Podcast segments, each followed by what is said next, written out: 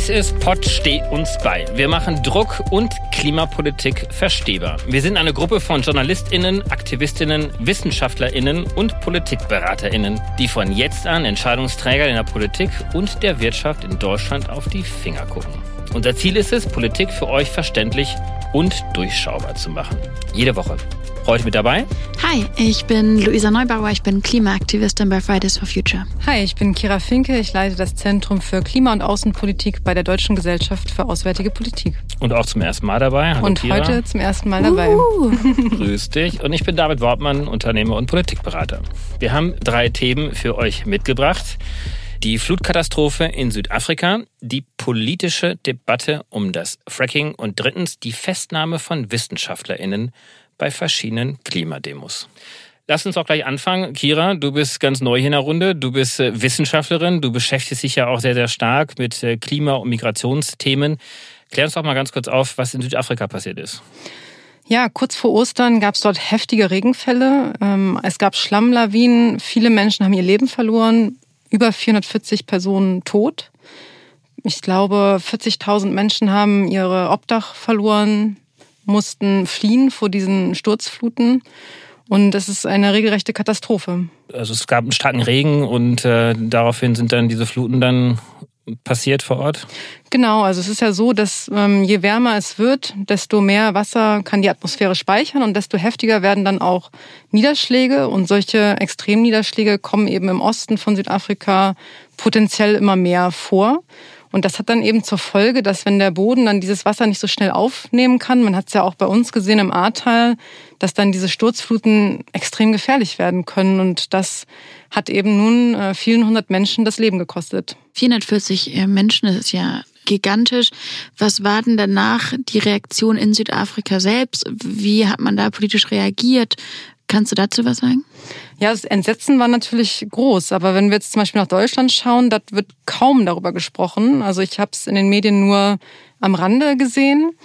Und das ist natürlich schon ja besorgniserregend, dass wir solche Katastrophen inzwischen als fast normal irgendwie annehmen. Ich finde es ganz interessant tatsächlich bei dieser Art von Schlammlawinen, Flutkatastrophen ähm, sehen wir ja tatsächlich ein globales Phänomen, was sich ausweitet. Du hast das erzählt, dass wir einfach, je wärmer es wird, desto mehr Extremniederschläge wird es geben. Und gerade an Orten, wo Bebauungsmaßnahmen nicht immer vielleicht die Stabilisierung des Untergrundes als erstes im Blick haben, aber auch an, an einfach dicht besiedelten Orten. Wir erleben das zum Beispiel ganz, ganz viel rund um die Mittelmeerküste nimmt das immer, immer weiter zu. Und ich habe fast das Gefühl, dass Leute das so als so ein Zusatz zu irgendwelchen wasser- oder regenintensiven Zeiten nehmen. Oh ja, da gab es wieder eine Schlammlawine, ah, da gab es wieder eine große Sturzflut, ach, da sind wieder die Häuser weggespült worden. Aber tatsächlich ist das ein ganz, ganz, ganz klassisches Phänomen der eskalierenden Klimakrise. Und je, je weiter sie eskaliert, desto verzweifelter wird natürlich die Lage vor Ort, weil wo baust du denn danach wieder auf? Viele Leute ziehen dann auch in die Region wieder zurück, wo gerade erst diese großen Unglücke passiert sind.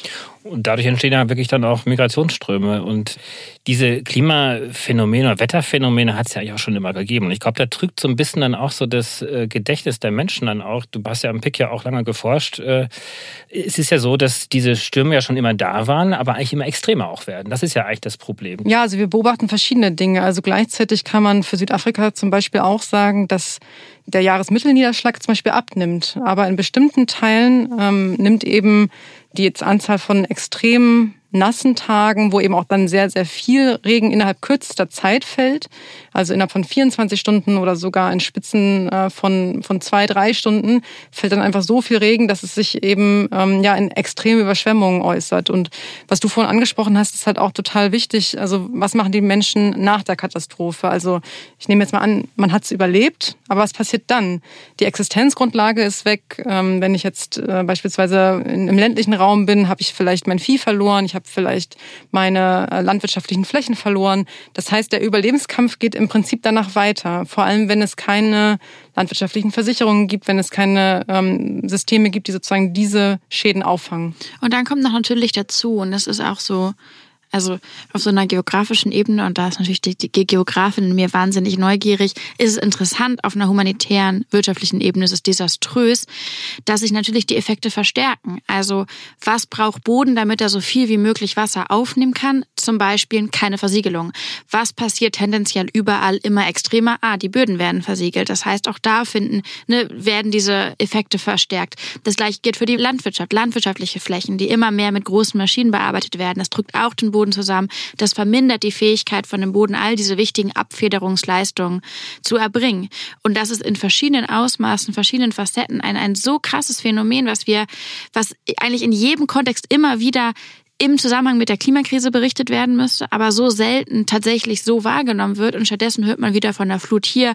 Ne, wir, wir haben das ja alle im Kopf. Zum Beispiel in Südostasien, ganz prominenter Raum für genau diese Art von Phänomen. Wie gesagt, mhm. der Mittelmeerraum, aber auch Orte wie Südafrika.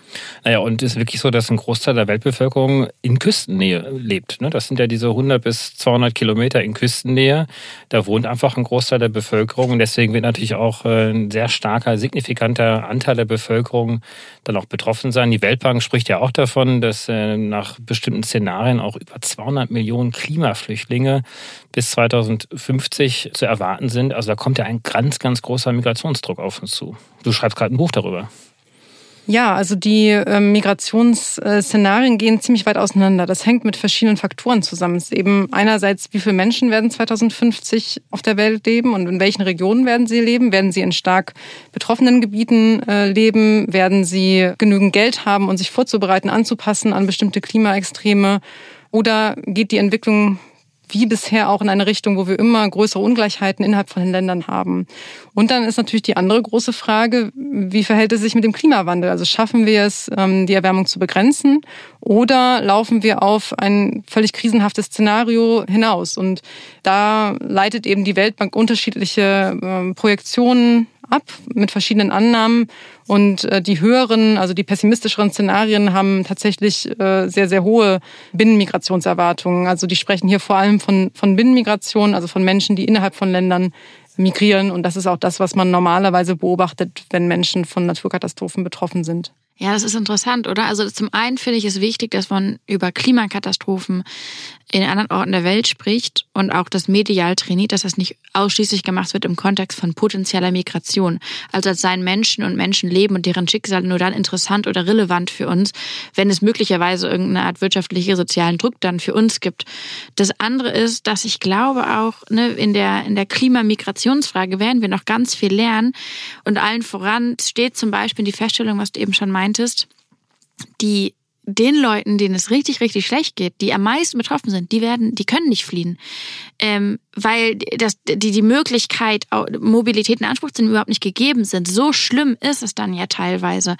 Und ich habe manchmal das Gefühl, dass Leute missverstehen, wie drastisch dann die Lage auf einmal vor Ort ist und dass Menschen vielleicht dann noch ne, in, in einen anderen Landesteil migrieren können auf der Flucht weil das ist dann die Trapped Population. Genau. Und dass dieses Szenario, ja, dann gehen halt Menschen, dann kommen die irgendwie hm. nach Italien und machen sich da ein laues Leben. Das romantisiert natürlich auch total, was die Realitäten sind in, in der Klimakatastrophe. Ich meine, wir sehen das ja schon in anderen Flüchtlingsbewegungen ja auch. Das ist ja auch nicht nur ein Thema des Landes ist, aus dem heraus migriert wird, sondern ja auch ein Thema für die Empfängerländer sind. Also entsteht ja ein unglaublicher Druck auch auf die Länder, die diese Menschen auch aufzunehmen haben. Und das wird sicherlich auch dann zusätzliche Diskussionen Diskussionen auch in den Aufnehmerländern ja, heraufbeschwören. Und äh, da gibt es ja auch verschiedene Szenarien, die dann sagen, gut, irgendwann werden dann die Schotten dicht gemacht und äh, Ich glaube, dafür müssen wir gar nicht von zukünftigen Szenarien sprechen. Das, was in weiten Teilen Nordafrikas gerade ausgehandelt wird mit der EU oder auch was schon ausgehandelt wurde, diese diversen Abkommen teilweise physische Barrieren, die aufgebaut werden, damit man die Menschen davon abhält, überhaupt erst nach Europa zu kommen. Das ist nicht so ein dystopisches Szenario von so einer abgefuckten Welt, die sich abschottet, sondern das ist eine Realität. Und auch die Weigerung, ne, in dem Sinne die Geflüchtetenhilfe und die Seenotrettung zu betreiben, Mittelmeer, wie man es machen möchte, ist ja auch nur ein Beispiel, also ein weiterer Ausdruck davon. Also bei der internationalen Migration ist es ja tatsächlich so, dass der Grenzschutz das reguliert. Also die Frage ist halt, wie reagieren wir auf möglichen Migrationsdruck? Reagieren wir dadurch, dass ähm, Migration ermöglicht wird, um eben humanitäre Notlagen möglicherweise auch zu entschärfen?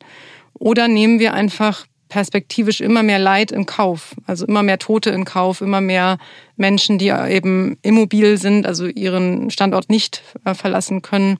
Aber man muss eben auch im Blick nehmen, ähm, nur das nochmal zu betonen, also die Menschen wollen ja gar nicht unbedingt über nationale Grenzen hinwegwandern, sondern sie wollen eigentlich in ihrem Kulturraum bleiben, sie wollen möglicherweise auch schnell zurückkehren. Jetzt nach so einer Katastrophe sehen wir auch, wenn wir uns jetzt mal das Ahrtal anschauen, ja, die Menschen mussten dort auch fliehen, ja, die mussten auch ihre Häuser verlassen, aber die meisten möchten eigentlich zurückkehren, zumindest in, in der Region. Die werden jetzt nicht deswegen nach Spanien ziehen zum Beispiel, ja. Das, also die möchten in ihrem Wohnen Gebiet äh, bleiben eigentlich. Und das ist halt nicht immer möglich, weil es vielleicht auch zu gefährlich ist in bestimmten Bereichen.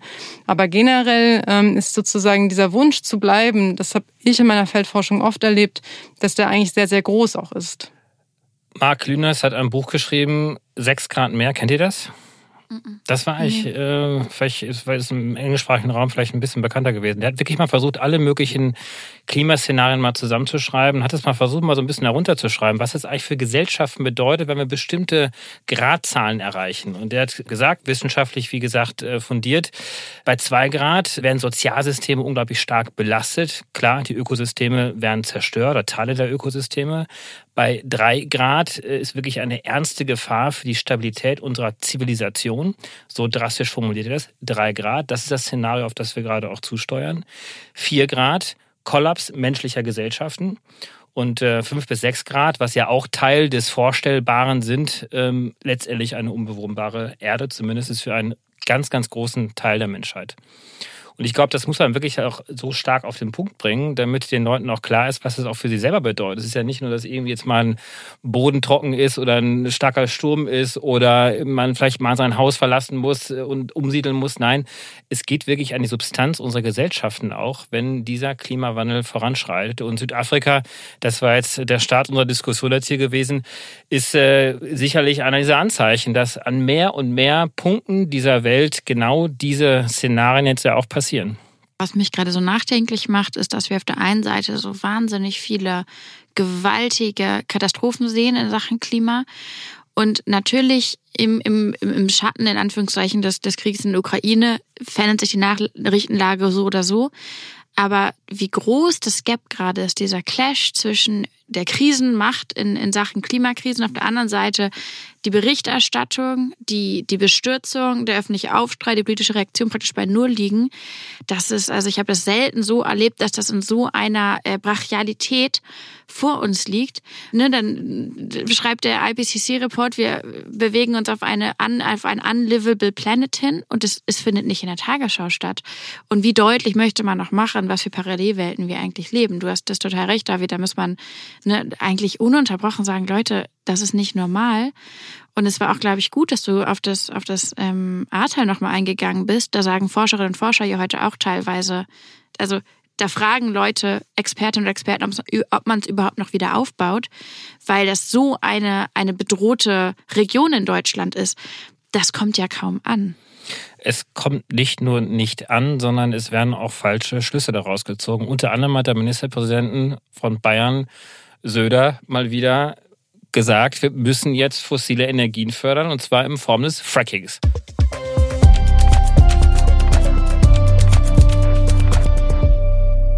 Wie gesagt, wir haben festgestellt in der Vorbereitung, ja. du bist eine kleine Fracking-Expertin, Fracking, oder? Ja. Also ja, tatsächlich, Fracking ist für mich ja so ein ganz persönliches Thema, denn ich habe vor zehn Jahren äh, in der Schule bei Jugend debattiert mitgemacht. Ich fühle mich wahnsinnig alt, wenn ich das sage. Und da ähm, bei, Jugend, und bei Jugend debattiert, ich äh, weiß nicht, ob das ist, man das Format kennt, da kriegt man eine Frage und man weiß aber nicht, ob man dafür oder dagegen argumentiert. Und das heißt, man muss sich auf beides vorbereiten. Man darf dann aber am Ende keine Notizen mit in die Debatte mit reinnehmen. Das heißt, man muss alles auswendig lernen. Und du hast das für oder sich, gegen Fracking? Genau, das für, brennt sich erstmal total ein. Also mhm. Also da, da, da lernt man und deswegen jedes einzelne dieser Themen, das waren glaube ich fünf Themen in diesem Wettbewerb oder so, kann ich euch gerne noch eine Runde runterbeten. Später, ja, stay tuned. Aber eine von diesen, äh, eine von diesen Fragen war die Frage, soll Fracking, und ich glaube, es ging um Hamburg, weil wir in, in, das in Hamburg gemacht haben, soll Fracking in Hamburg erlaubt werden? Und ich habe damals mich darauf vorbereitet, ich habe mir die Argumente angeguckt und war ehrlich gesagt ein bisschen irritiert, dass wir so eine Quatschfrage besprechen. Weil ich dachte, da guckst du einmal auf die Argumente drauf und du stellst fest, Natürlich nicht. Normalerweise werden Fragen debattiert, wo man viel mehr hin und her mhm. argumentieren kann. Jetzt ist es zehn Jahre später und auf einmal höre ich, wie, wie Ministerpräsidenten in diesem Land auf dieser Fracking-Frage in Norddeutschland rum ähm, philosophieren. Und da muss man echt sagen, gute Güte, ähm, es lohnt sich manchmal einfach auf die Fakten zu gucken. Stichwort Fracking, was ist da die Lage? Fracking ist eine Methode, um ja eigentlich Rohstoffe in den meisten Fällen Öl und vor allem eben Erdgas aus tiefen Bodenschächten zu fördern, indem man künstliche Risse erzeugt, sogenannte Fracks. Aus diesen Rissen kann dann das eingeklemmte, zum Beispiel in Erdgas, entweichen. Das ist praktisch die Methode. Wie, wie erzeugt man diese Risse? Da pumpt man eine Flüssigkeit, in der Regel Wasser gemischt mit Chemikalien oder Sand, in diesen Boden Giftigen rein. Chemikalien, ja. Genau, in den meisten Fällen ist es ähm, noch ähm, total kontaminiert natürlich dann. Die pumpt man da in den Boden rein und dann werden in diesen Bodenschichten, also horizontal, dann raus dieses Gas gefördert. Und dann gibt's, das ist, glaube ich, eine ganz, ganz wichtige Unterscheidung. Und ich sehe da schon kommen, dass da nie jemand einen Unterschied machen wird. Aber es gibt konventionelles Fracking und es gibt unkonventionelles Fracking. Im konventionellen Fracking, das wird auch gemacht in Deutschland seit den 1960er, da fördert man zum Beispiel Gas aus Sandstein. Da ist das Gas nicht besonders eingeklemmt. Das kannst mhm. du relativ einfach fördern unkonventionelles Fracking und davon sprechen wir. Das ist diese Methode, die wird in den USA zum Beispiel gemacht. Die ist in Deutschland seit 2016 verboten. Unter anderem, weil eben die, die Gefahren, die Risiken, die damit verbunden sind, so immens sind. Das eine ist natürlich der Wasserverbrauch, die Wasserbelastung. Wir haben eine Erdbebengefahr, deswegen durch die Erdbebengefahr wurde 2019 das Ganze in der UK verboten, mhm. weil man eben in diese tiefen Gesteinsschichten reinkommt. Und der Hintergrund dieser Debatte natürlich gerade, warum reden wir jetzt über Fracking, ist der Versuch, von russischem Gas unabhängig zu werden. Wir haben in Deutschland de facto eine relativ große Menge an Erdgas, das man nur durch Fracking erreichen könnte. Mhm. Naja, jetzt liegt diese Debatte auf dem Tisch.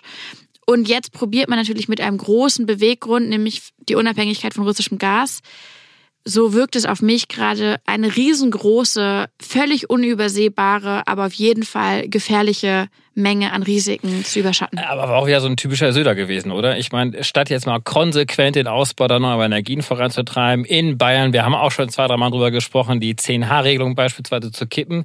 Nein, er stellt sich hin, schlägt nicht nur Atomenergie vor, er ist auch derjenige, der sagt, er möchte am liebsten gar keinen Atommüll haben. Er schlägt es auch Fracking vor.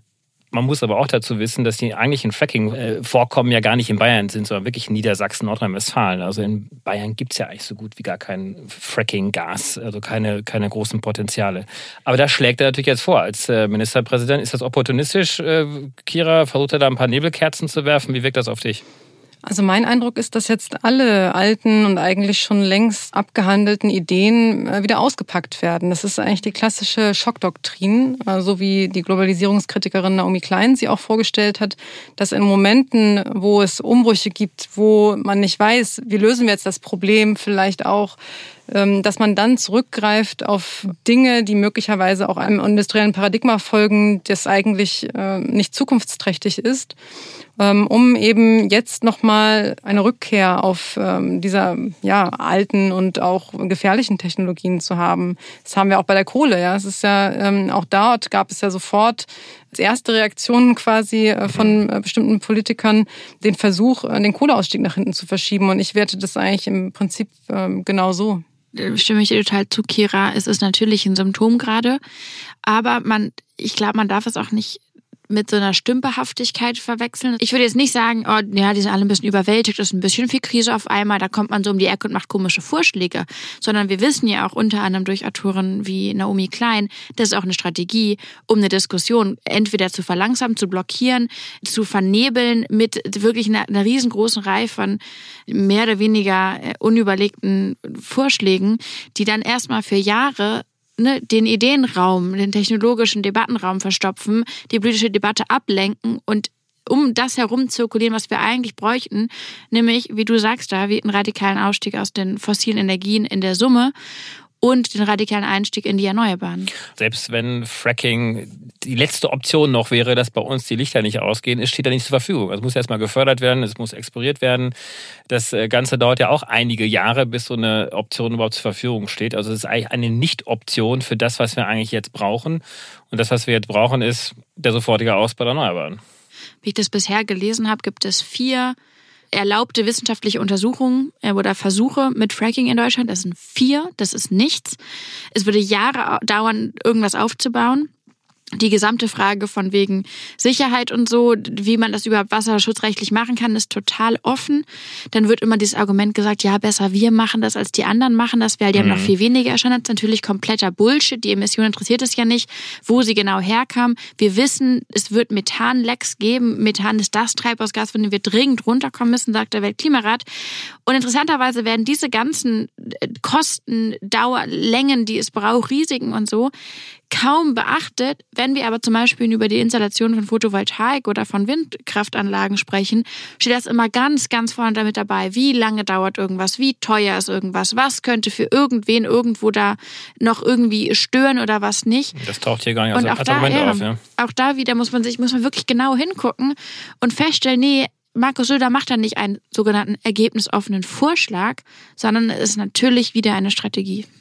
Aber man muss ja dazu sagen, er hat ergebnisoffen als Untersuchung eingefordert, aber der Wirtschafts- und Klimaschutzminister Robert Habeck hat dem Ganzen ja eigentlich schon eine Absage auch erteilt. Ähm, ich glaube, es ist trotzdem wichtig, darüber mal hier zu sprechen, auch weil es immer wieder auch als Thema hochkommt. Naja, im Prinzip sind es Ablenkungsmanöver. Also das Bild der Nebelkerze hast du ja vorhin schon verwendet. Also dass man eben immer wieder versucht, alte Technologien ins Spiel zu bringen, ähm, immer wieder versucht, auf den fossilen Pfad zurückzukehren, möglicherweise aus ja, lobbygetriebenen Interessen heraus.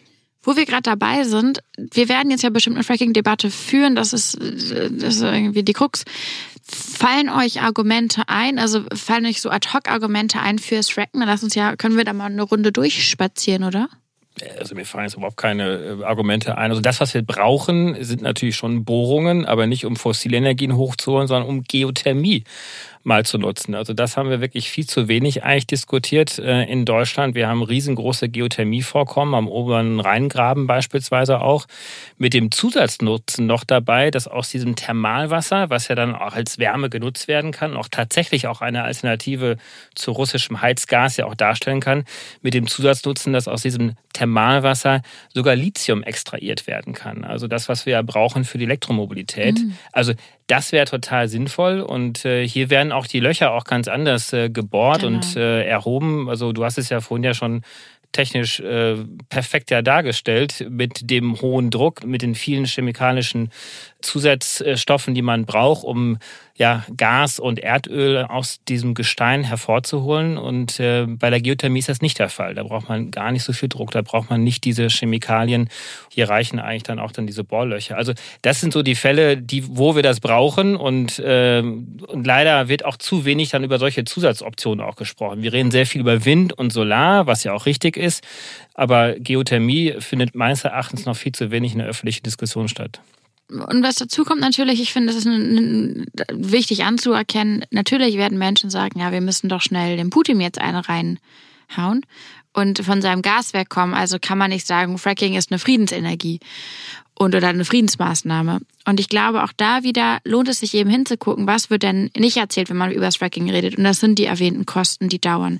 Dass wenn wir sagen, na ja, es geht ja vor allem, dass wir jetzt einen Zeitraum überbrücken, den wir brauchen, bevor wir genau genug auf die, also ausreichend genug auf die Erneuerbaren setzen können, müssen wir kurzfristig jetzt zum Beispiel woanders Energien einkaufen oder sowas. Das wird nicht gelöst werden. Also unser Problem, was wir jetzt haben, ist ja ein kurz- und mittelfristiges Problem. Genau. Fracking wäre in Deutschland, wenn man es wirklich angehen würde, ohne dass es in irgendeiner Weise zu verantworten wäre, meines Erachtens, wäre das ein langfristiges Projekt, was uns wieder eine neue Abhängigkeit rein manipulieren würde. Und dazu, und ich glaube, es wäre einfach so schön, wenn man das holistisch anguckt, sehen wir einfach im, im Fracking in fast, fast exemplarisch, wie Kollateralschäden funktionieren. Also, dass du wirklich denkst, wie du meintest, David, man, man löst was, es ist aber eigentlich eine Scheinlösung und die Kosten, die drumherum entstehen, die Risiken, sind, äh, stehen im kein Verhältnis zu dem möglicherweise energiepolitischen oder energiewirtschaftlichen Nutzen, den man hätte. Man muss jetzt ja auch bei der Sicherheitskrise auch überlegen, um diese Krise zu überwinden, müssen wir unabhängig werden von ähm, russischen Energieexporten. Das, das ist, denke ich, unfraglich. Aber wir können jetzt durch die Bewältigung dieser Krise nicht die nächsten Krisen verstärken oder lostreten. Und ich glaube, das ist etwas, was wir lernen müssen. Und es knüpft auch ganz gut an unsere vorherige Debatte an, dass wir eben es auch schaffen, ja, so multitaskingfähig zu werden, ja, dass wir mehrere Krisen parallel managen. Ja. Also wir haben im Prinzip drei große äh, Gefahren. Also einerseits die, die sicherheitspolitische Krise durch den völkerrechtswidrigen Angriffskrieg äh, auf die Ukraine. Dann haben wir die Klimakrise und äh, wir haben immer noch die Pandemie. Ja? Und das ist schon ja, a tall order, also um, um, um das eben auch zu managen. Absolut. Wir haben uns in den letzten Folgen, glaube ich, immer so ein bisschen darüber beschwert, dass zu wenig Energieeffizienzdebatte geführt worden ist. Also ja. was auch etwas ist, was natürlich uns dann davor bewahren sollte, Fracking-Gas zu nutzen. Aber Habeck hat sich ja hingestellt und hat die Bevölkerung aufgefordert zu sagen, bitte spart. Wie kam das bei dir an, Luisa? War das so ein halbherziger Aufruf? War das jetzt, kam das deutlich genug an? Ähm, ich finde, das ist eine Sache, die, wenn, wenn man das machen möchte mit Wumms, dann muss es der Kanzler machen. Dann, das ist ein Kanzlerjob, sich dann hinzustellen und zu sagen, Leute, es ist eine neue Zeit. Ich habe das Wort der Zeitenwende hier eingeführt und ich, wir zeigen das jetzt, wie das geht. Und wir verbinden das Wo mit ist was. Denn der Kanzler ja, eigentlich? Der Kanzler ist verschollen das gerade. Verschollen, genau. Ja, ist komisch, ne? Und da Ja. muss man es auch, und das, ich glaube, ich habe da hier schon mal auch eine, eine Brandrede für gehalten im Podcast. Und da muss man es in meinen Augen mit etwas verbinden, was deutlich macht, dass das wirklich so ernst genommen ist und nicht gerade so eine irgendein dahergelaufener Journalist fragt mal nach, wollen Sie noch was sagen, Herr Habeck, und dann holpert das da so raus, sondern dann müsste man auch sagen, ja, und in den Ministerien machen wir ab 19 Uhr die Lichter aus oder schalten die Heizung runter oder was auch immer. Also man müsste, glaube ich, das, damit es irgendwie noch eine Wirkung hat gerade, damit bei den Leuten diesem ganzen Krisenrauschen was ankommt, was deutlich macht, wir meinen es so und wir packen das gemeinsam an, muss man das ähm, performativ einbetten. Denn ganz ehrlich, die Appelle, die Bitten, die, die Ankündigung, also das ist ja nicht, als hätten wir da gerade irgendwie einen Mangel dran. Und die Frage ist ja auch, wer nimmt es auf? Natürlich ist es vielen möglich, äh, noch mehr Energie einzusparen. Und ich finde, das ist auch eine Tugend in Friedenszeiten. Aber ähm, es gibt eben auch viele Haushalte, die jetzt schon sparen, wo sie können und wirklich am Limit sind, die keine weiteren Einsparpotenziale bei sich verzeichnen können. Möglicherweise auch, weil sie in äh, schlecht abgedichteten Miethäusern oder ähnliches wohnen. Und da ist es halt da verhallt dann so ein Aufruf schnell und hört sich fast zynisch an, ja. Also wenn den Menschen eben Aber auch ein nicht Aufruf kam wird. durch, das wollte ich Luisa noch erzählen. Vor zwei, drei Folgen Ich haben mag, wir nämlich hier gesessen ausstreckst, ja. und haben darüber gesprochen, wie wir gerade aus dem Auswärtigen ankamen, haben eigentlich darüber gesprochen, hier in dem Podcast, wie toll das doch wäre, wenn von der Bundesverwaltung oder von dem Auswärtigen Amt das Signal ausgehen würde, doch ein bisschen die Lichter herunterzudrehen. Und dann hat tatsächlich dann ein paar, ein paar Tage später habe ich eine SMS bekommen aus dem Bundeswirtschaftsministerium. David, ich bin gerade bei äh, Minute 12.40 eures Podcasts. Da habt ihr drüber gesprochen. Ich kann dir sagen, dass es eine Verwaltungsvorschrift auf dem Weg ist. Uhu. Und es wird bald etwas angekündigt werden, in dem dann drin steht, wie und bis wann dann die Bundesregierung äh, tatsächlich dann auch ein bisschen mehr Energieeffizienzmaßnahmen angeht. Wirklich? Ich weiß jetzt nicht, ob wir es jetzt nur uns auf die Flagge schreiben können. Ah. Ich würde mal vermuten, dass es möglicherweise auch schon vorher mal Diskussion war, aber zumindest wird unser Podcast wahrgenommen und hat jetzt auch hier zur Verstärkung dieser Richtlinie dann beigetragen. Grüße gehen raus. I take it. Ähm, vielleicht, was wollte ich dazu noch sagen? Ach genau, die Frage, ne, an wen richtet sich sowas? Ja, natürlich. Wir richten uns an die Privilegiertesten dieser Masse. Um sparen zu können, muss man die irgendwann verschwenden. Und wer das schon nicht in irgendeiner Weise verschwendet, der ist natürlich gar nicht gemeint. Aber auch da denke ich so, hm, lohnt es sich vielleicht dann politisch ein bisschen deutlicher zu werden, weil genau diese Debattenspirale kommt ja immer. Irgendwer sagt, bitte spart Energie und irgendwer kommt und sagt, nee, aber die Menschen, das ist übrigens ganz selten jemand, der selbst in Anführungszeichen betroffen ist und das sind meistens dann ja so, so Stellvertreter-Argumentationen. Und dann entscheiden wir uns alle, oh, es geht schon den Leuten schlecht. Und die Leute heizen ja aber weiter und rasen weiter. Und die Umfragen und Studien zeigen ja auch, das Fahrverhalten bei den Reichsten ändert sich kaum, egal wie hoch die Spritpreise zum Beispiel sind. Und vielleicht wäre es auch der Moment, wo die Politik sich dann traut zu sagen, by the way, liebe ne, privilegierte 50 Prozent oder sowas in diesem Land, wir sehen das und ihr seid gefragt, denn wir machen hier was heißt Burden Sharing. Und das ist wunderbar in einem sogenannten Sozialstaat, dass diejenigen, die mehr haben, mehr tragen und diejenigen, die mehr verschwenden, natürlich mehr einsparen können bzw. müssen. Also mit Fracking wurde hier eine neue Sau durchs Dorf getrieben, wie mit der Atomenergie. Mal schauen, wie lange sie noch bleibt. Aber wir haben es ja gerade schon gesagt, aktuell gibt es keinen Prüfbedarf, weil diese Option aktuell zumindest nicht als ja, äh, gute Option gesehen wird.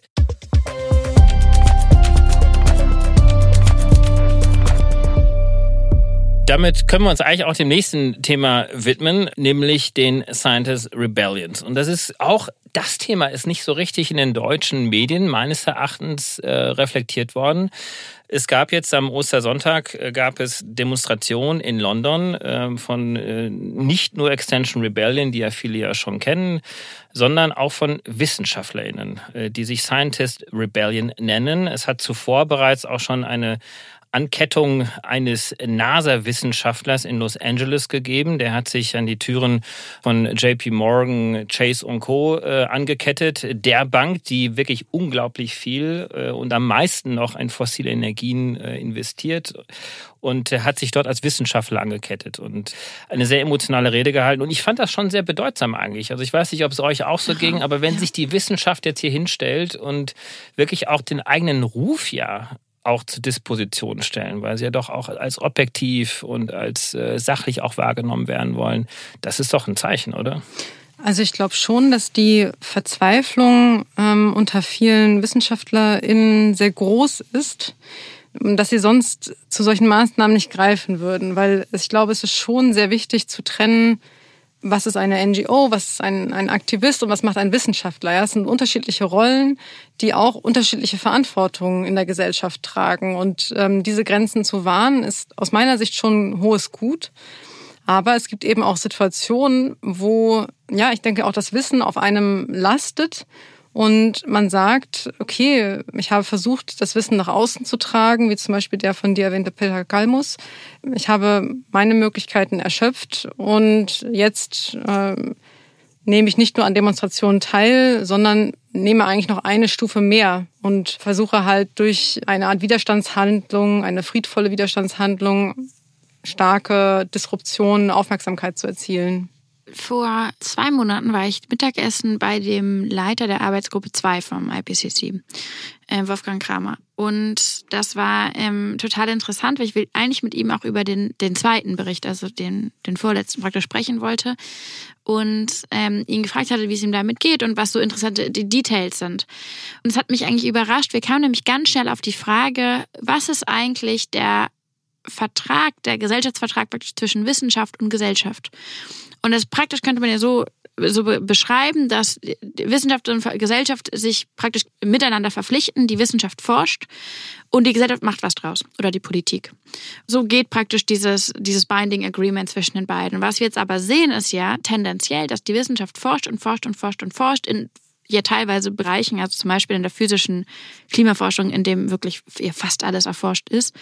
Und das, was daraus gemacht wird, geht teilweise gegen Null, nicht immer und überall, aber die, die angemessene Reaktion bleibt ja komplett aus.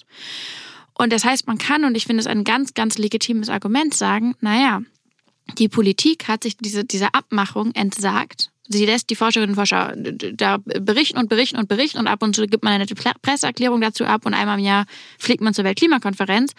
Aber wir halten es eigentlich nicht für notwendig, mehr das, das im Inhalt, im Kern wahrzunehmen dann finde ich es völlig okay, wenn dann die Wissenschaft sagt, Leute, wisst ihr was? Ihr haltet euch daran, wir werden das nicht mitspielen, nur um euch ein gutes Gefühl zu geben. Und wir werden hier nicht Bericht nach Bericht nach Bericht friedlich vorstellen, als wäre nichts auf der Welt passiert. Was machen wir denn hier eigentlich noch? Müsste man nicht ne, in eine Art Boykott gehen oder eine Art Widerstand gehen? Und da bin ich dabei. Und da, ich finde, Kira, du machst einen wichtigen Punkt dass man sagt, wir haben eine Rolle und wir müssen uns aber in dieser Klimakrise fragen, wo setzen wir das aufs Spiel? Weil was bringt uns unsere wichtige Reputation, wie du sagst, David, äh, ne, dass wir immer irgendwie neutral und objektiv geblieben sind als Wissenschaft, wenn wir in 30 Jahren sehen, dass alle unsere Szenarien eingetroffen sind und wir diejenigen waren, die das, das Wissen verwaltet haben, aber eigentlich auch dazu beigetragen haben oder zumindest möglich gemacht haben, dass die Krise eskaliert. Aber ich glaube, das Wissen ist ja nun auch vorhanden in, in weiteren Teilen der Bevölkerung. Vielleicht nicht in, im Detailniveau des, des IPCC-Berichts, aber ich glaube schon, dass es eine, gibt es ja auch Studien drüber, dass es ein generelles höheres Bewusstsein über den über die Klimakrise gibt. Und insofern glaube ich schon, dass die Verantwortung auch eine geteilte Verantwortung ist und dass man jetzt auch nicht alle gesellschaftlichen Lasten der Wissenschaft äh, übertragen kann. Also sagen kann, okay, also ihr müsst exzellent publizieren, ähm, Drittmittel einwerben, ihr müsst exzellent kommunizieren, aber immer noch sachlich bleiben. Und jetzt sollt ihr euch auch bitte noch anketten. Also das, das sind halt, ist halt auch eine sehr, sehr hohe Erwartung sozusagen, dass die Aber gibt es diese Erwartung? wollte das sagen, würde ich also gar ich nicht so sagen, oder? Aber es ist ja mehr. ein gerade die Bedürfnis, Erwartung, ne? die Erwartung, würde ich sagen, ist nicht da. Was wir viel Hm. mehr erleben, ist, dass Menschen, WissenschaftlerInnen gehen auf Proteste, ketten sich an oder was auch immer, machen ungehorsame Aktionen. Ja. Und dann kommen Leute und sagen, oh, das dürft ihr gar nicht machen. Das Ja. ist ja eher andersrum. Ja, also aber du hast gerade von Verantwortung gesprochen. Ich finde, das ist ein, ein wichtiges Wort. Sozusagen, was ist die Verantwortung der Wissenschaft und was machen sie darüber hinaus? Und ähm, genauso sehe ich das auch. Also dass die WissenschaftlerInnen das natürlich aus dem eigenen Antrieb heraus tun. Aber ich denke, man muss auch hier eben sehen, das sind einfach auch Grenzen, die da bewusst überschritten werden aufgrund der krisenhaften Situation. Absolut. Und damit wird ja auch ein persönliches Bedürfnis ja auch zum Ausdruck gebracht. ne? Das ist halt eine Emotionalität, die dann hinter dem einen oder anderen steht. Andere WissenschaftlerInnen machen das beispielsweise nicht. Aber ich glaube Ja, auch. ich würde es aber nicht auf Emotionalität schieben, weil das ist auch eine Rationalität zu sagen, wir müssen Ja, intervenieren. total. Ich meine es auch gar nicht jetzt despektierlich. Also ich finde das total, also, also ich finde es absolut richtig. Ich glaube, wir brauchen auch ein bisschen mehr Emotionen auch, weil das zeigt ja auch Empathie. Und das zeigt ja auch etwas, dass du, dass du cares, ja, dass du dich wirklich auch, auch Sorgen machst. Und ich glaube auch, dass das wirklich auch mehr und mehr auch anderen Berufsgruppen sich da eigentlich auch engagieren sollten. Also wir haben ja so ein bisschen auch, ja, ich meine, ihr habt damit zu kämpfen, Luisa, man wird immer so ein bisschen diffamiert als ihr seid die Aktivistin, das ist immer so, wird immer so mal in so eine Ecke geschoben, aber ich glaube, das darf genau nicht sein. Also auch wenn sich ein Wettermoderator in Deutschland hinstellt und ganz klar sagt, hier ist eine Katastrophe, die auf uns zukommt, wird er auch als Aktivist äh, diffamiert. Wie ist das denn mit Unternehmern? Die können ja auch auf die Straße gehen, tun sie teilweise ja auch schon. Ähm, Also ich glaube, das kann man wirklich quer durch alle Berufsgruppen eigentlich erwarten, dass einfach mehr Haltung gezeigt wird. Ja. Und, Genau, das ist, und, und Kira, du meintest das mit der Verantwortung und da will ich nochmal drauf eingehen, weil also was eine Argumentation ist seitens IPC, von IPCC-Experten, die sagen, was machen wir hier eigentlich? Die sagen eben, und das, das resoniert schon bei mir, naja, indem wir einen Klimaweltbericht nach dem nächsten veröffentlichen, tun wir irgendwie auch so, als würde es noch irgendwie so einen großen Erkenntnisbedarf geben oder einen Erken- Erkenntnisrückschritt. Und Sie haben sich gefragt, stabilisieren wir dabei nicht auch die Ignoranz oder die Inaction, dass wir sagen, dass wir da einfach mitmachen. Ja, dann machen wir noch einen Bericht und dann machen wir noch einen Bericht und dann stellen wir den wieder vor und dann machen wir noch mal einen Bericht. Statt zu sagen, und das ist ja eine, eine Debatte, die gerade geführt wird, müsste man nicht in einen Boykott gehen und sagen, Leute, wir veröffentlichen überhaupt nichts mehr in der physischen Klimawissenschaft. Da wissen wir ohnehin fast alles. Und äh, jetzt gucken wir erstmal, dass ihr was macht, aber wir werden nicht so tun, als müssten wir immer und immer wieder noch fünf Wahrscheinlichkeiten hoch und runter berechnen. Und da, glaube ich, muss man eben, und das ist die, die Sache, die auf uns allen lastet, egal was wir arbeiten, egal was wir sind, sondern als Mensch in der Krise, wo stehe ich eigentlich gerade? Stabilisiere ich gerade die, die Inaction oder stelle ich sie immer und immer wieder in Frage? Also ich glaube, das äh, geht aus meiner Sicht etwas zu weit zu sagen, dass die Wissenschaft die Inaction stabilisiert. Also das, das wäre mir sozusagen jetzt zu viel. Ähm, aber ich verstehe sozusagen dein, dein Das, sind, Argument. das sind deren Argumente. Das habe ich jetzt wirklich rezipiert von Wissenschaftlerinnen aus dem IPCC. Das ist, was sie mir oder was sie auch publiziert haben. Die Frage ist ja, wenn jetzt Klimaphysik sozusagen aufhören würde ähm, zu, zu publizieren, wäre das tatsächlich ein Druckmittel oder nicht? Das ist ja auch eine Frage. Und ja, es wäre vielleicht wieder ein Signal sozusagen, aber ob es wirklich noch mehr Druck erzeugen würde, der dann tatsächlich zu einer politischen Handlung führen würde, da würde ich jetzt nochmal ein Fragezeichen hintersetzen. Aber vielleicht müssen wir auch nicht, also das ist, verstehe ich, ich glaube nicht, dass jede Maßnahme, die man ergreift, daraufhin überprüft werden muss, ob es sofort einen politischen Druck ausübt.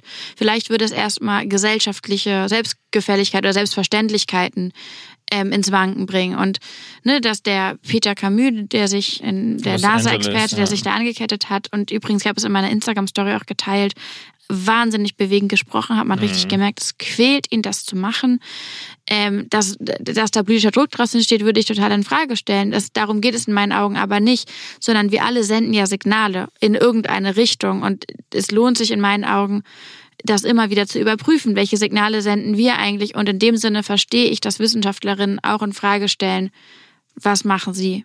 Auch Ja. übrigens am Ende des Tages, und das ist, glaube ich, was, was du ne, auf vielen lastest, wie du meintest, David, auch als Menschen. Das sind ja auch Eltern oft. Es sind Menschen, die sich als Bürgerinnen und Bürger einer Demokratie wähnen, die sie schützen wollen. Und auch da, glaube ich, ist es total okay und hilfreich anzuerkennen, das machen wir. Wir machen teilweise auch Sachen ganz unabhängig davon, was wir Ich machen. glaube, wir brauchen einfach viel mehr Empathie in der ganzen Diskussion, weil ich glaube, ohne Empathie entstehen nicht die Stories, diese packenden Geschichten auch, die da sind, um Menschen auch mitzuziehen. Und äh, du musst es auf das Einzelschicksal natürlich herunterbringen. Es gibt die Schicksale, die wir hier auch schon besprochen haben. Arta, Katrin Witsch war ja letzte Woche hier mit dabei gewesen, auch als äh, mhm. Betroffene. Also das berührt ja sehr, sehr viel mehr. Und wir haben vorhin über Südafrika gesprochen. Warum ist das so wenig in den Medien hier drin? Weil wir wahrscheinlich hier kaum Verwandte haben, die direkt betroffen sind. Deswegen war es jetzt auch nicht großartig in den Medien drin. Also ich glaube, die ganze Diskussion braucht ähm, viel, viel mehr Empathie, viel, viel mehr Emotionalität. Und ich glaube, das sollte man sich jetzt nicht so in die Schuhe schieben lassen. Da reagiert natürlich jeder auch ein bisschen anders drauf. Ja? Und ich kann auch sehr gut verstehen, mental der Wissenschaft sagen, da halten sie sich auch raus. Ähm, also ich halte mich auch nicht raus, sein, ne? ja? um das nur nochmal zu sagen. Also ich war selbst auch auf Demonstrationen und so weiter. Darum geht's gar nicht. Ich glaube halt, dass nur die Erwartungshaltung nicht sein kann. Und das, da schließe ich auch zum Beispiel ähm, Aktivistinnen und Aktivisten mit ein, ähm, dass man jetzt sagt, okay, ja, sollen halt die jungen Leute demonstrieren, sollen die Wissenschaftler demonstrieren. Ich glaube, es ist eine Frage, die uns letztlich alle angeht. Ja, und ich glaube, dass, dass tatsächlich, dass jetzt ähm, WissenschaftlerInnen zu dieser Maßnahme greifen, sollte uns nochmal besonders äh, in Sorge treiben. Absolut, ja. ja. absolut. Und das ist, und da lappen wir eben, und das, glaube ich, ist ja ein Thema, was sich durch diese ganze Folge jetzt zieht, ne? ob es die fehlende Berichterstattung über die Flut in Südafrika ist oder ob es diese zumindest teilweise sehr uneingeordnete, aber dann eben auch sehr überspitzte und übereifrige oder überfeuerte Debatte um das Fracking ist, die ins, ins Gegenteil ausschlägt, oder ob es das mediale Desinteresse an diesen tausend, über tausend Wissenschaftlerinnen ist. Es macht natürlich einen riesen Unterschied darüber, was, was berichtet wird, worüber berichtet wird und aus welchem, aus welchem Winkel.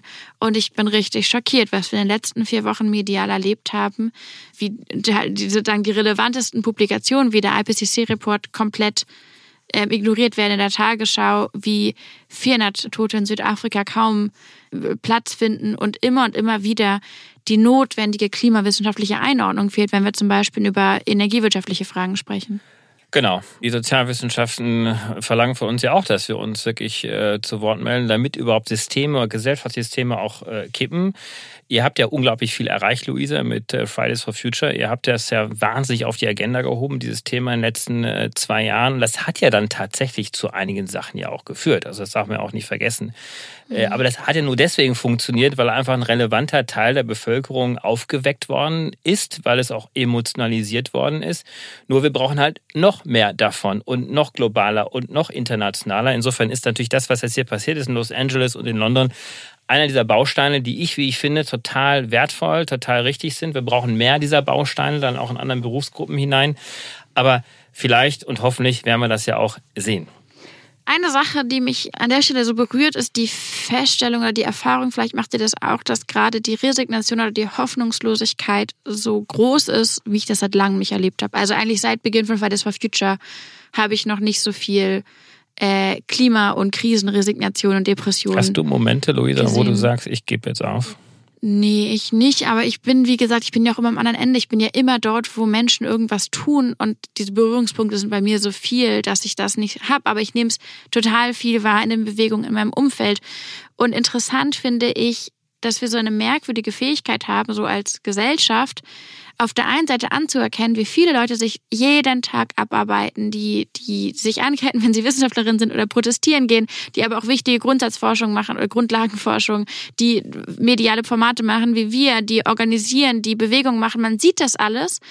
Und trotzdem ist es so leicht zu sagen, oh, wir schaffen das ja wohl nicht, obwohl das alles da ist. Und ich glaube, ein wichtiges kognitives Training gerade, eine, eine wichtige mentale Aufgabe ist es, das an sich heranzulassen und diese Menschen, die überall was tun und die man in den meisten Fällen ja auch irgendwo schon mal gesehen oder gehört hat, das zu nehmen für den Beweis dafür, wie groß die Widerstandsfähigkeit eigentlich sein kann. Nur mal als These auch. Also glaubst du, dass, äh, also ich glaube manchmal, vielleicht brauchen wir zumindest temporär noch mehr Resignation, weil wir doch teilweise diese Illusionen aufgesessen sind, ach, das schaffen wir schon irgendwie. Ja, das, wir haben schon immer alles irgendwie geschafft. Und vor allem, ja, wir dachten, es ist leicht zu schaffen. Wir dachten, Verkehrswende ist, wenn Verbrenner gegen E-Autos so. ausgetauscht werden. Äh, genau, und aber dass wir jetzt wirklich mal in dieses äh, gesellschaftliche depressive Tal einfach mal runter müssen, um festzustellen, wenn da jetzt wirklich nichts passiert, dann sind wir echt alle Fakt. So. Also ich glaube, wir sind jetzt schon ziemlich in einem Tal. Und also, ja. Ja, aber das kriegt ja nicht jeder mit, dass wir in diesem Tal sind. Also wir drei kriegen das hier mit, es kriegen viele, viele andere aus unserer Bubble auch mit, aber... Na, ich glaube schon, dass die Menschen gemerkt haben, auch durch die Covid-19-Pandemie, dass wir uns in einer Schieflage befinden. Also dass wir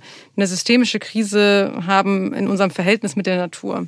Und das, dass sich das auf uns alle auswirkt. Und ich glaube schon, ähm, dass daraus eine Art Aufbruchstimmung. Ich glaube jetzt nicht, wir müssen jetzt alle noch depressiver deswegen werden, sondern ich glaube eher, es braucht den äh, gesellschaftlichen Aufbruch. Und Aufbruch findet statt, nämlich am 23. April in Lützerath. Genau, wir haben schon hier über Lützerath gesprochen. Ihr kennt vielleicht die Folge, war eine gute Folge, habe ich ein bisschen erzählt, über Lützerath hier vor einigen Wochen im Podcast. Das ist das Dorf an der, im Tagebau Garzweiler, das zerstört werden soll, planmäßig durch RWE, wenn niemand interveniert und weil die Regierung das erstmal nicht vorhat, werden wir intervenieren und rufen alle auf, am 23.04. Ähm, nach Lützerath zu fahren. Das ist im Rheinland. Man kann da sehr gut mit dem Regio hinkommen. Aus Berlin gibt es auch Züge und es gibt auch Busse. Das findet man alles auf Instagram, auf unseren Pfizer Future Seiten.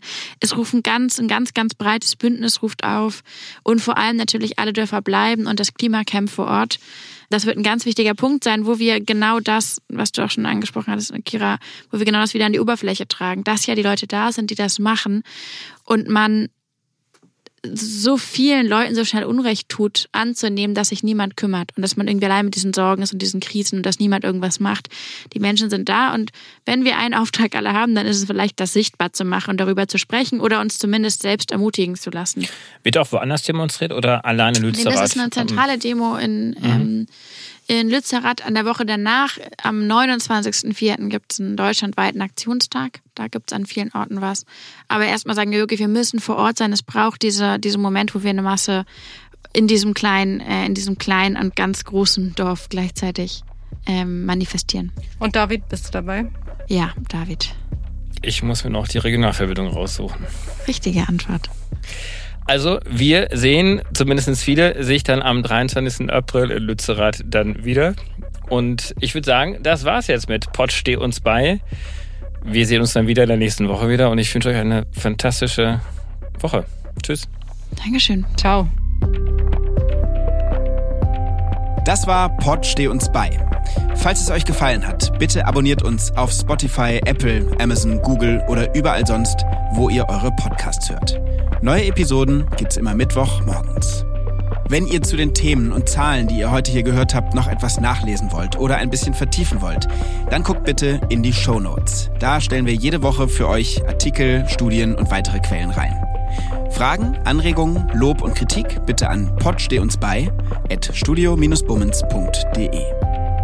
Pod uns bei ist eine Produktion von Studio Bummens und K2H. Produktion und Redaktion Kate Kubel, Nick Heubeck und Dimitrios Georgoulis. Executive Producer bei Studio Bummens, Tobias Baukage und bei K2H Moritz Hohenfeld. Musik Simon Fronzek. Ton und Schnitt Mia Becker. Danke für die Inspiration an Lars Jessen und an John John, Tommy und Dan.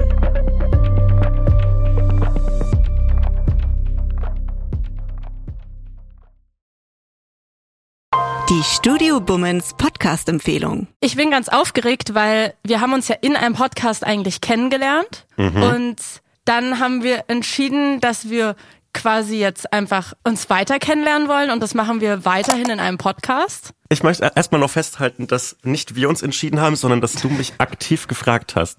Und das ist so ein guter, guter Moment für mich, weil wenn alles schief geht, kann ich dir Vorwürfe machen, Salwa. Dass ich schuld bin, weil ich dich mhm. gefragt habe. Das ja. wäre so ein, das ist wirklich klassischer Männermove. Am Ende bin ich schuld. Du, du hattest gar keine Chance gegen mich, richtig? Das ist das Wichtigste daran, dass man am Anfang Schuldzuweisungen äh, schon mal schon mal klärt, schon mal die Fronten ja. klärt. Ja, finde ich gut.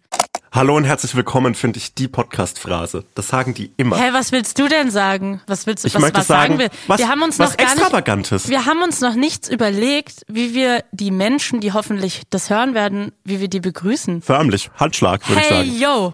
Wenn wir in einem Raum aufzeichnen, können wir uns ja auch immer so abklatschen.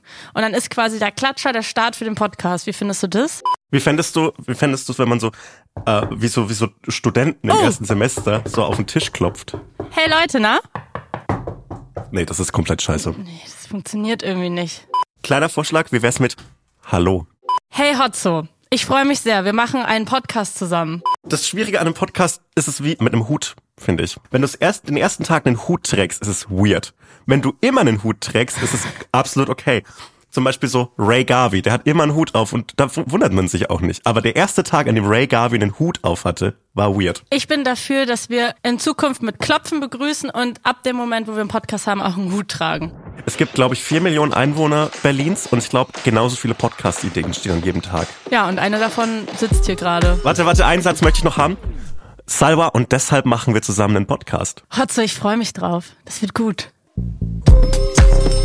Von Studio Bummens, Hotz und Humsi. Immer samstags. Überall, wo es Podcasts gibt.